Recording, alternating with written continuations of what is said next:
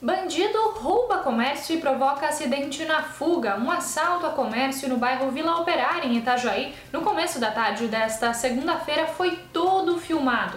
Além de levar o dinheiro do caixa, o criminoso roubou um Fiat Mobi de um dos clientes. Na fuga, ele bateu em outros carros estacionados. O bandido foi preso em flagrante pela Polícia Militar.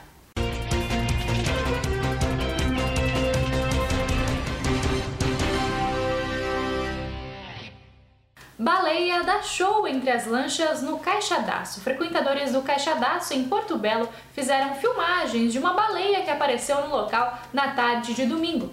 A baleia foi flagrada pertinho das lanchas. Os vídeos estão bombando nas redes sociais. Desde junho, as baleias têm sido vistas com maior frequência no litoral catarinense. Grávidas só vão tomar vacinas Pfizer e Coronavac. A Anvisa emitiu uma nova recomendação para que gestantes não sejam vacinadas contra a Covid-19 com os imunizantes dos laboratórios AstraZeneca e Janssen.